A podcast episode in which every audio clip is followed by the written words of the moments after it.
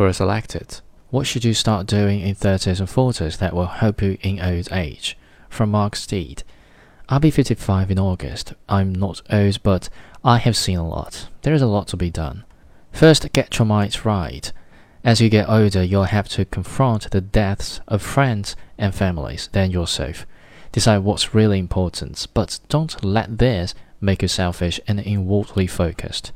Develop your spiritual life. Have perspective. See yourself honestly. Read Eckhart Tolle's books. Relationships fall into this category.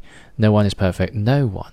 Forgive everyone and yourself. If a person is painfully toxic, get them out of your life.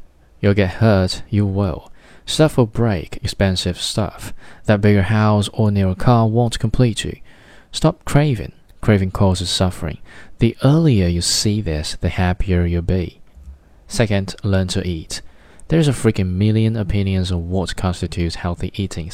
As I said the top shelf of healthy eating is what we see in the blue zones. Avoid fat diets, you need your fiber diet. Cut the sugar intake, moderate protein intake. Enough is enough. Be reasonable and enjoy what you eat. Fast every now and again. Third, start with resistance anaerobic exercise. Studies show that for older men, anaerobic exercise is awesome. Lift weights, keep your bones and muscles strong.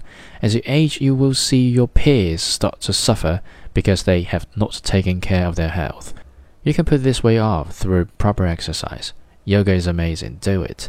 As to aerobic exercise, and I know people won't agree, many of my friends who were runners wore their knees and ankles completely out.